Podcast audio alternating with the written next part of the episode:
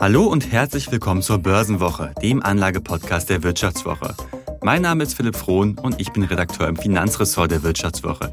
Und zugeschaltet ist wieder mein wunderbarer Kollege Felix Petruschke. Hi Felix. Servus Philipp, grüß dich.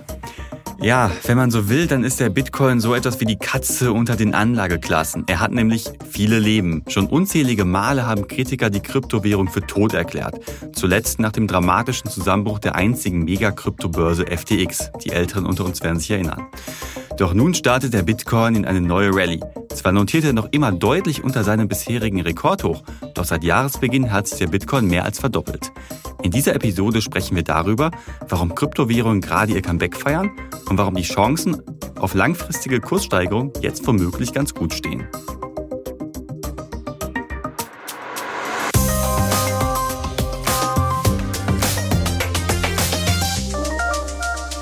Ja, Felix, wenn es um Bitcoin geht, dann geht es ja zuweilen auch ziemlich religiös zu. Und direkt mal für dich so die Glaubensfrage, Bitcoin ja oder nein? Was dazwischen mhm. gibt es nicht. Naja, ähnlich wie bei der Kirche halte ich es da eher so mit den Agnostikern tatsächlich. Also ich bin da eher im skeptischen Lager unterwegs, was natürlich auch daran liegt, dass ich ähm, den Boom äh, verpasst habe am Anfang gleich. Also wenn ich da jetzt ein, früh eingestiegen wäre mit wenigen Euro und jetzt da irgendwie supergeil mit ein paar Millionen rumstehen würde, wäre das was anderes, glaube ich, und so. Gell? Aber Agnostiker heißt ja, wenn jetzt demnächst so ein ganz großer Kryptojünger auf dich zukommt und dich bekehren kann, dann würdest du sagen, ja, okay, ich lag vielleicht doch falsch, Bitcoin, das gibt es, äh, ist eine ganz tolle Sache. Es kommt wohl auf die Argumente des Jüngers an und wie frenetisch er mir die unter die Nase reiben will. Tatsächlich wahrscheinlich sehr frenetisch. Aber genau darum geht es ja heute im Podcast. Wir wollen ja die Argumente durchgehen und äh, schauen ja, wie seriös denn die Argumente sind für einen steigenden Bitcoin-Kurs tatsächlich. Genau, und das Ganze wirkt ja auf den ersten Blick auch ziemlich aus der Zeit gefallen. Ich meine, momentan äh, hat man vielleicht mitbekommen, tobt ja gerade in den USA so der große Gerichtsprozess um Sam Bankman-Fried. Das ist ja der Gründer von FTX, die Kryptobörse, die vor ziemlich genau einem Jahr unfassbar grandios gescheitert ist mit Milliardenschaden. Also viele Anleger sitzen da immer noch in der Bredouille und der ganze Kryptomarkt ist dann im Zuge dieser Insolvenz Insolvenz ja nach unten gekracht und alle haben gesagt, okay, jetzt, äh, wo FTX pleite ist, das hat nochmal gezeigt, der Markt ist tot. Aber offenkundig haben auch diese Weltuntergangsbefürworter ein bisschen falsch gelegen, oder? Ja, grandios gescheitert, schön gesagt, Philipp. Es scheint so, dass dieser Prozess oder diese Krise für die Anleger keine Rolle mehr spielt, tatsächlich zumindest zum jetzigen Zeitpunkt. Es kommt wahrscheinlich auch darauf an, was bei diesem Prozess noch alles so weiter an Informationen rauskommt. Und je nachdem, was für ein Urteil vielleicht auch gefällt wird und je nachdem, wie viel Geld dann die Anleger wirklich verloren haben, könnte das eigentlich auch mal zum Rücksetzer kommen. Ja, Sam Bankman-Fried wird sich auf jeden Fall nicht freuen. Es klingt schon ja sehr danach, als würden die den ehemaligen FTX-Chef äh, ziemlich äh, hart rannehmen. Also 115 Jahre Knast stehen da ja irgendwie auf dem Zettel. Ja, das ist alles ziemlich unschön für die Anleger, die da um ganz viel Geld gekommen sind.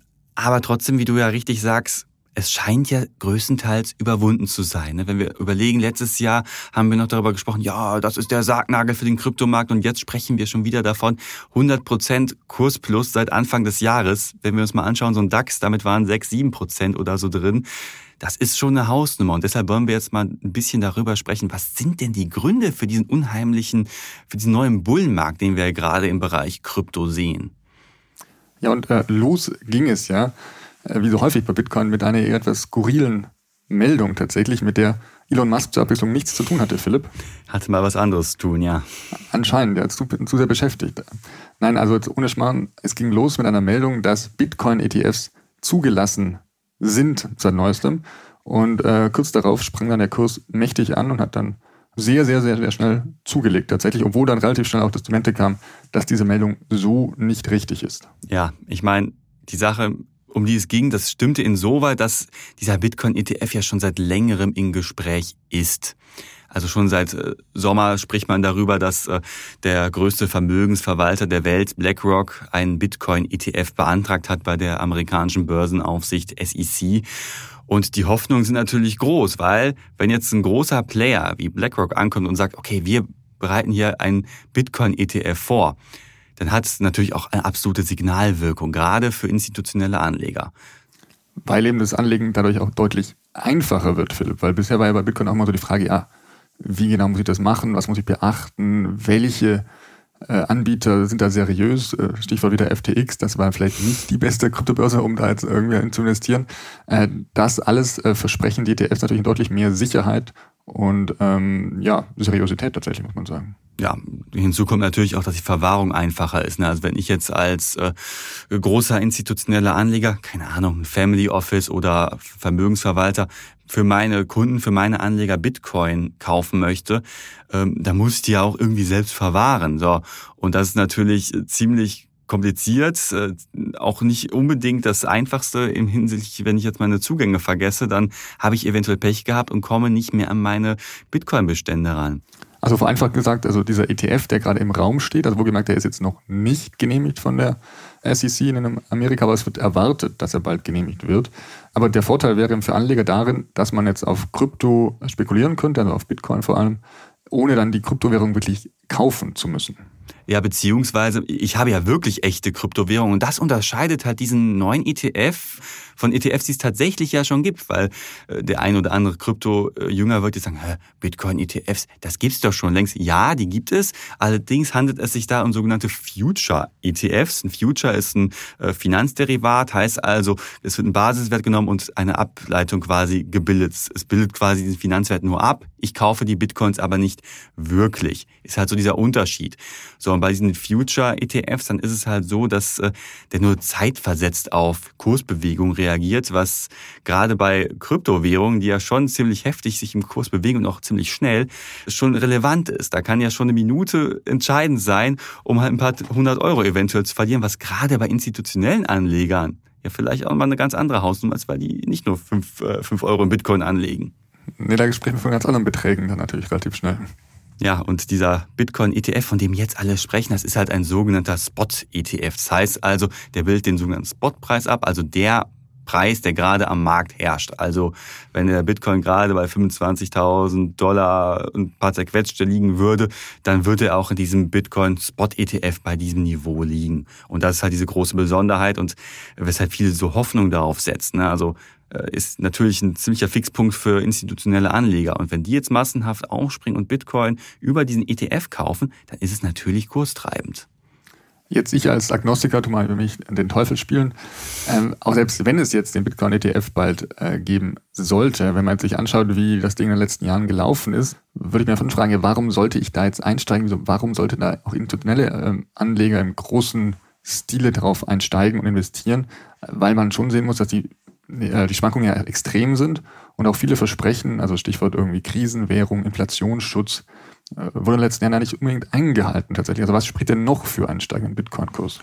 Genau, noch dafür hast du ein paar Sachen angesprochen, die man so nicht von der Hand weisen kann. Ich glaube, Bitcoin gleich Inflationsschutz hat so nicht funktioniert, aber muss man mal sagen, hat auch bei Gold nicht immer funktioniert.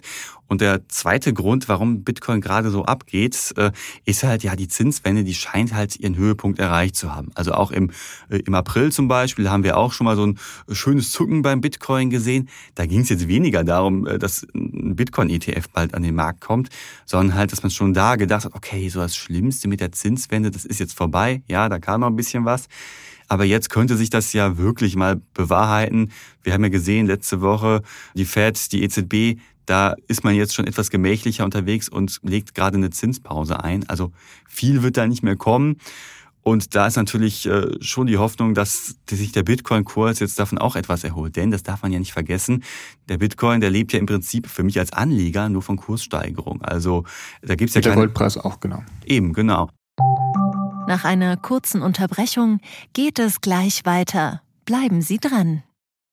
Sie leben Fairness, Kultur und Werte? Zeigen Sie Ihr Engagement als Arbeitgeber und werden Sie Teil der Fair Company Initiative.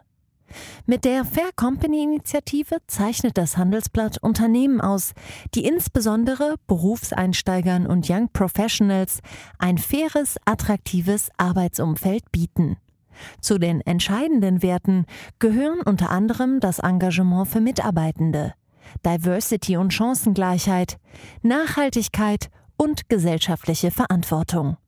Erfahren Sie jetzt mehr unter faircompany.de. Es gibt ja keine laufenden Erträge, wie jetzt bei Anleihen oder bei Aktien, wo Dividenden ausgeschüttet werden. Ich äh, lebe quasi davon, dass irgendjemand mir diesen Bitcoin dann abkauft und bereit ist, mehr zu zahlen. Ja, Stichwort Zinsen, Philipp, das hatten wir in den letzten Wochen ja sehr, sehr oft im Podcast tatsächlich, ähm, dass wir eben glauben, ja, Zinsniveau erreicht, das wird aber relativ lange auch hoch bleiben. Jetzt sag mir noch mal irgendwie was nicht ganz so aktualitätsgetrieben ist, was auch in den nächsten Monaten dafür spricht, dass der Bitcoin äh, steigen wird. Also was dich langfristig überzeugen soll, so dass du nicht nur so ein kleiner Opportunitäts-Bitcoin-Hodler wirst oder was? So könnte man sagen. Ich würde ja jetzt nicht irgendwie, jetzt hast du mich gerade überzeugt, vielleicht, und dann muss ich ihn nach drei Tagen wieder verkaufen, weil irgendwie die Stimmung gekippt ist oder der ETF äh, vielleicht noch ein bisschen länger braucht und niemand haben will. Also sag mir doch mal, warum ich da jetzt irgendwie den nächsten, das nächste Jahr zumindest investiert bleiben sollte. Mhm. Ja, da gibt's vor allem ein Datum, Felix, auf das du vielleicht schauen solltest, nämlich der 17. April. Ich meine, jetzt wirst du sagen, hä, beim Bitcoin-Datum ist ja nicht so wie bei einem Unternehmen, wo ich weiß, dann und dann gibt's eine schöne Dividende. Aber trotzdem ist da halt ein Datum, das für viele Bitcoin-Anleger und allgemein für den ganzen Sektor ziemlich wichtig ist. Nämlich steht am 17. April das nächste Halving an. Jetzt musst du natürlich für den Agnostiker wie mich auch den Begriff erklären, Philipp. Ja, Felix, du bist ja ein Mann, der auch der englischen Sprache mächtig ist. Halving, da steckt ja das Wort half drin. Also es geht ja darum, dass etwas halbiert wird und zwar nämlich, jetzt wird es ziemlich technisch an der Stelle, die Belohnung, die die Bitcoin-Miner dafür bekommen, wenn sie einen Bitcoin schürfen. Ja, also vielleicht zur Erinnerung für die, die es äh, nicht wissen, Bitcoin entsteht ja dadurch, dass halt gemeint wird. Heißt also, da sitzen, äh, platt gesagt, ganz, ganz schlaue Computer-Nerds irgendwo herum, lösen hochkomplizierte mathematische Aufgaben und bekommen dafür als Belohnung halt Bitcoins. So, und äh, diese Menge, die wird halt alle knapp vier Jahre halt halbiert. Das heißt also, sie äh, bekommen weniger Belohnung für das Schürfen von Bitcoin. Und du hast halt gleichzeitig halt im Bitcoin-Algorithmus halt festgelegt, es gibt nur 21 Millionen Bitcoins. Mehr wird es nicht geben, dann ist Ende, Sense vorbei. So, und wenn du jetzt daran denkst, gut, es gibt ein begrenztes Angebot von eben 21 Millionen Bitcoin, gleichzeitig hat eine gleichbleibende oder vielleicht sogar erstarkende Nachfrage, dann ist ja die Schlussfolgerung daraus, dass der Preis für Bitcoin steigen wird. So der Grundgedanke.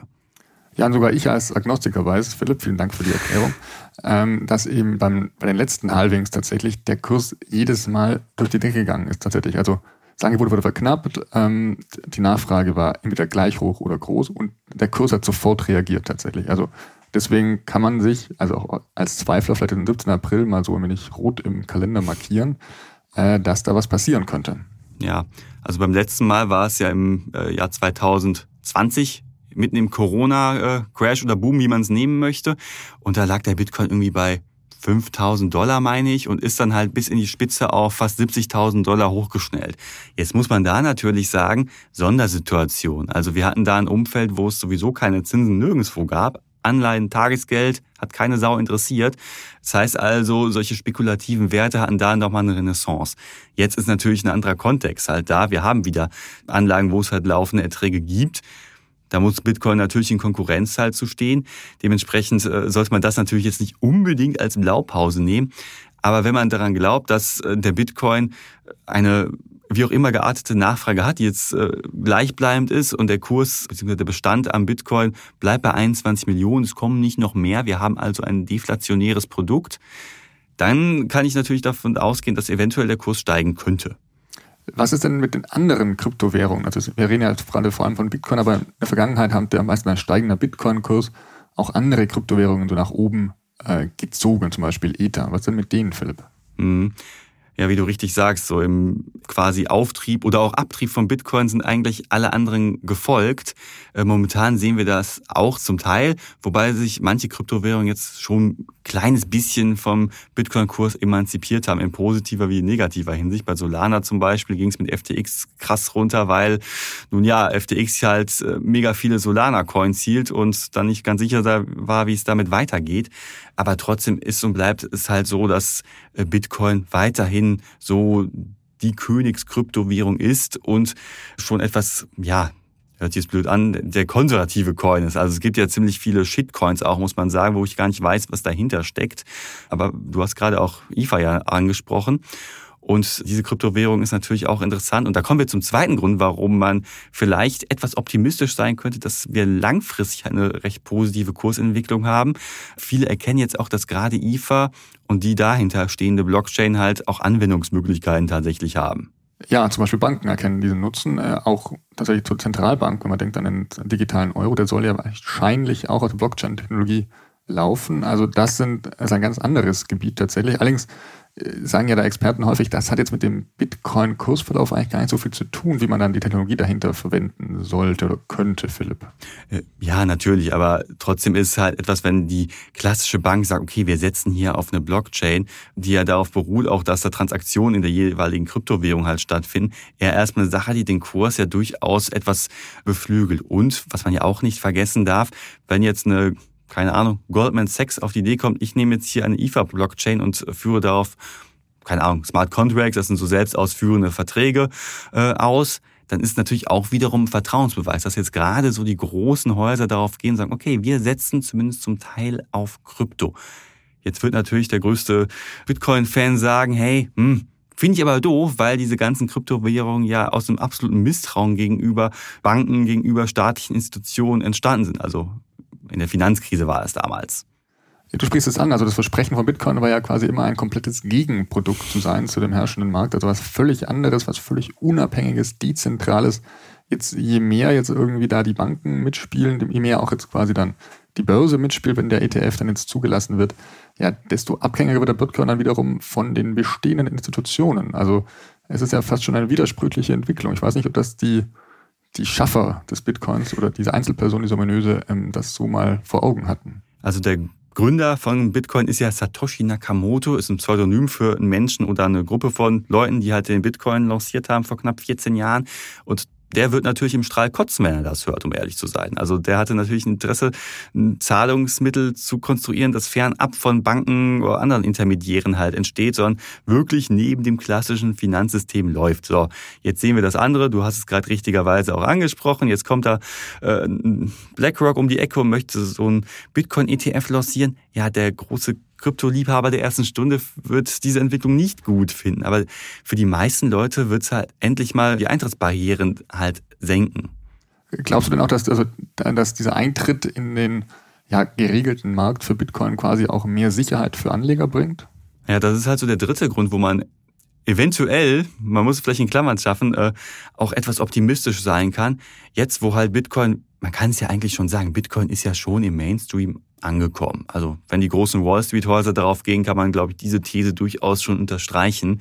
Und damit einhergehend kommt ja auch eine zunehmende Regulierung. Also gerade nachdem FTX im letzten Jahr pleite gegangen ist, hat auch die US-Börsenaufsicht erkannt, ey, das kann so in der Form nicht weitergehen. Du hast ja halt bisher den wilden Westen gehabt. Also die FTX saß auf den Bahamas, hatte zwar auch eine Dependance in den USA, aber der Großteil lief dann halt über einen unregulierten Handelsplatz auf den Bahamas. So, und äh, das ist natürlich für Anleger auch eine ziemliche Dramatik. Und da sagen manche auch, okay, eigentlich hat uns das, wird diese Regulierung, die wir haben, erst dazu führen, dass Anleger ein falsches Vertrauen in den Sektor setzen. Nach dem Motto, oh, jetzt ist hier jetzt aber eine FTX, die scheint ja irgendwie ganz okay zu sein, eine große Bude oder auch eine Coinbase. Ich lege mein Geld da rein. Ja, und wenn dann die Bude pleite geht, die vielleicht sogar ein Testat von einer Börsenaufsicht hat, ist mein Geld im Zweifel trotzdem erstmal weg. Ja, und damit sprichst du eigentlich auch schon wieder ein wenig die Risiken an von mehr Regulierung, Philipp. Zumindest habe ich den Eindruck, dass das eben noch dazu führen kann, dass es ein falscher, ja, falscher Schein darüber an Sicherheit über die Bitcoin gelegt wird, der dann vielleicht auch für Anleger wieder sehr, sehr schlecht ausgehen könnte. Ja, da sind wir ja schon bei den Gründen, warum es jetzt vielleicht nicht unbedingt, zumindest für immer, nach oben gehen kann. Bitcoin, du hast es richtig schon gesagt, ist natürlich ein sehr, sehr schwankungsanfälliges Finanzprodukt. Das wird sich auch nicht ändern, wenn irgendeine Regulierung kommt. Das sollten Anleger immer im Hinterkopf haben. Und ich glaube, jetzt sollten wir den Risikohinweis mal einstreuen kurz, oder? Kann bei Bitcoin nie schaden. Hätte man vielleicht zweimal machen sollen, am Anfang und am Ende und in der Mitte. Genau, richtig.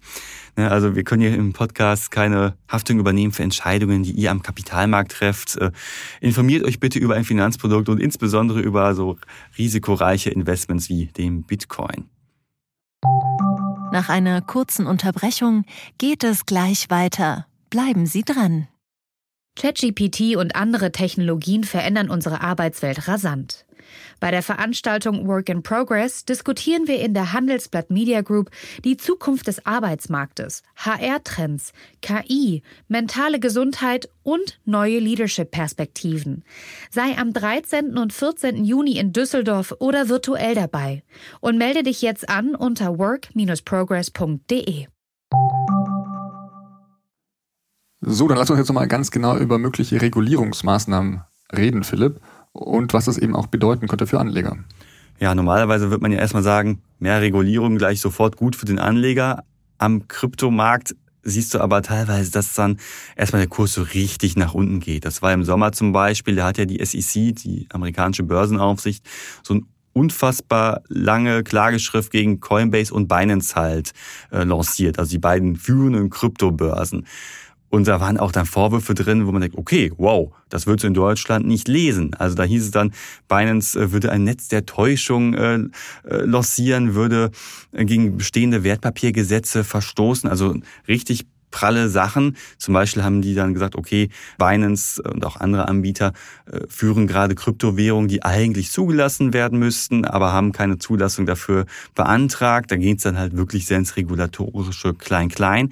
Aber trotzdem ging das sofort auf den Kurs über und der Bitcoin-Kurs und der gesamte Markt ging mal ebenso, ich meine, das waren um knapp zehn Prozent nach unten. Also wir sehen, dass die Regulierungsbemühungen der Aufsichtsbehörden auf jeden Fall auch kursrelevant sind. Und das kann zu zwischenzeitlichen Dips führen. Mittlerweile haben wir uns davon erholt. Äh, aber trotzdem ist es halt so, dass der Kurs auch mal deutlich nach unten gehen kann, wenn die SEC einmal hustet. Und die SEC, die hat ja, wie wir wissen, den Kryptosektor gerade nach FTX auch ziemlich auf dem Kieker. Genau, und die weitere Gefahr ist natürlich, die man sagen muss, wenn jetzt die SEC eben den Bitcoin-ETF nicht genehmigt, also wenn er abgelehnt wird, ähm, dürfte das aktuelle Auftriebsstimmung, würde ich sagen, deutlich gedämpft werden. Absolut. Also man muss ja auch nochmal sich vor Augen führen, ja, BlackRock ist nicht der erste Player, der gerade so ein Spot-ETF beantragt. Das haben schon viele vor BlackRock gemacht, unter anderem auch die, die Winklevoss-Zwillinge, die man vielleicht aus dem Film The Social Network kennt. Das waren ja die beiden, die eigentlich äh, Facebook gegründet hatten. Dann kam Mark Zuckerberg und hat das Ding geklaut. Und die versuchen jetzt halt mit Kryptowährungen um die Ecke zu kommen. Und die haben halt auch mal versucht, solch einen Bitcoin-ETF zu lancieren. Hat nicht geklappt. Aber damals war es auch eine andere Sache. Also wenn jetzt äh, der BlackRock ETF nicht durchgewunken werden wird, ja, dann wird man das auf jeden Fall merken, weil alle gerade darauf hoffen. Ja, jetzt kennen wir dich ja als äh, unverbesserlichen Optimisten. Immer. Äh, wie groß wirst du denn dieses äh, Risiko einschätzen, dass die SEC da doch nochmal die Bremse reinhaut? Ja, tatsächlich bin ich auch in diesem Fall sehr optimistisch eigentlich, dass die SEC diesen Antrag halt durchwinkt, aus mehreren Gründen. Also erstens, BlackRock hat bisher in seiner in seinem Bestehen sehr sehr viele ETFs durchwinken können. Also die blicken auf eine sehr gute Erfolgsbilanz. Ich meine, ja, das heißt nicht, dass äh, dieser Antrag auch unbedingt erfolgreich wird, aber das stimmt mich schon mal optimistisch. Und optimistisch stimmt mich halt auch, dass auch die SEC weiß, gut, BlackRock ist ein gestandener Finanzplayer und wird hoffentlich kein Schindluder treiben. Also die Rolle BlackRocks ist natürlich auch für die SEC etwas, das äh, etwas mehr Seriosität ausstrahlt als äh, FTX aus den Bahamas zum Beispiel oder eine Kryptobörse von zwei äh, Ruderprofis. Jetzt äh, Thema Sicherheit, Philipp. Letzte Woche haben wir über das Thema Anleihen gesprochen, die ja deutlich sicherer sind als äh, Bitcoin logischerweise und eben auch sehr, du kannst sehr auch eine Coinbase-Anleihe übrigens kaufen, also von der Kryptobörse. Ich weiß nicht, ob äh, äh, wie optimistisch man sein soll, dass es die Kryptobörse in zehn Jahren immer noch gibt, aber es geht auf jeden Fall. Okay, aber jetzt lass mich mal kurz bei dem Thema Sicherheit bleiben und bei den attraktiven Zinsen. Also das ist ja so, wie wir haben es ja im Mittelteil schon eigentlich kurz angesprochen, ja, dass Bitcoin eben schon gerade auch viel Konkurrenz hat. Also durch jetzt zum Beispiel eben Finanzprodukte mhm. wie Anleihen, die mir eben ja pro Jahr drei bis vier, vielleicht fünf Prozent versprechen, ohne dass ich da jetzt irgendwie Angst haben muss, dass der Kurs morgen äh, völlig abrauscht oder irgendwie eine Börsenaufsicht den Markt killt. Ja, das kann man nicht von der Hand weisen, aber äh, so einen gewissen Kryptoanteil im Portfolio, das kann für Leute, die ins Risiko gehen wollen, nicht schaden. Weil ich meine, wer jetzt mit seinen drei, vier, fünf Prozent zufrieden ist, okay, go for it. Aber so diese 100 Prozent, die wir jetzt bei Bitcoin gesehen haben, die kriegst du mit Anleihen nicht. Ja, auch mit Krypto nicht. Letztes Jahr hätte ich äh, auf Jahressicht 60 Prozent Minus gemacht. Das ist auch nicht so toll. Aber trotzdem zeigt sich halt, dass, und dafür steht Bitcoin halt, äh, hohe Kurschancen gehen halt mit hohen Risiken einher. Ja, nur sogar ich als äh, Skeptiker muss ja zugeben, dass jetzt Bitcoin eigentlich 15 Jahre alt geworden ist tatsächlich. deutlich besser dasteht, als man es am Anfang vielleicht gedacht hat. Also trotzdem eher niedrigen Wert aktuell. Und eben, dass dieser Bitcoin vermutlich noch weitere 15 Jahre Bestand halten wird. Also das wusste man ja in der ersten Phase auch nicht. Nee, alle dachten, das Ding wird ganz schnell wieder tot gehen. Und Felix, du hast ja gerade gesagt, ja, vielleicht werde ich mich ja ein bisschen äh, darauf einlassen, wenn man mich überzeugt. Gibt ja auch Leute, wo es der Fall war. Also Larry Fink, der Chef von BlackRock zum Beispiel, der hat noch vor einigen Jahren gesagt, oh, Bitcoin, das ist absolutes Teufelszeug, äh, dient nur für die Geldwäsche. Und heute sagt er, ja, Bitcoin, das ist ein, ein Ort der Freiheit quasi. Also äh, von also eine 180-Grad-Drehung hat der Mann quasi gemacht, wahrscheinlich aus geschäftlichem Interesse, unterstelle ich jetzt einfach mal böserweise. Aber trotzdem zeigt es ja, dass sich auch die größten Bitcoin-Kritiker vielleicht noch umdrehen können. Ob das immer gut ist, ich weiß es nicht, aber gut. Ich glaube, ich brauche noch zumindest ein paar Argumente und ein paar Podcasts mehr, um zum Larry Fink zu werden in diesem Fall. Oder du wirst irgendwie in einem Jahr sehen, ah, jetzt steht der Kurs bei 50.000. Was für ein genau. Depp. Vielleicht wirst du aber auch sagen, oh, jetzt steht der Kurs bei 5000, Mann, war ich schlau. Ja, man, was sagt man lieber, vermutlich. das ist auch wieder Typsache, glaube ich. Oder? Ja. Also zusammenfassend kann man, glaube ich, sagen, so diese Rallye, die wir gerade sehen, die entspringt vor allem halt auf der Hoffnung daraus, dass halt dieser Bitcoin-ETF kommen wird. Die Chancen stehen ganz gut. Und natürlich auch da, dass die Zinsen jetzt so langsam ihren Höhepunkt erreicht haben, beflügelt den Bitcoin-Kurs auch nochmal. Und wenn das so weitergeht und der Bitcoin-ETF tatsächlich durchstartet und institutionelle Anleger um die Ecke kommen, ja, dann wird es nochmal den, den Kreis an möglichen Investoren erweitern und eventuell auch für weitere Kurssteigerungen sorgen, sagt der Optimist. Und dann blicken wir alle auf den 17. April mit dem nächsten Bitcoin-Halt. Und gucken, ob am 18. April der Kurs bei 200.000 Dollar steht, wie mancher Analyst äh, gerne glaubt. Genau, dann machen wir auch wieder einen Podcast dazu wahrscheinlich. Ähm, unbedingt. ja, an dieser Stelle erstmal vielen Dank, liebe Hörerinnen und Hörer, dass ihr eingeschaltet habt. Und ich hoffe, dass wir uns nächste Woche wieder hören. Servus aus München von mir an der Stelle und vielen Dank fürs Zuhören. Und Düsseldorf aus Düsseldorf.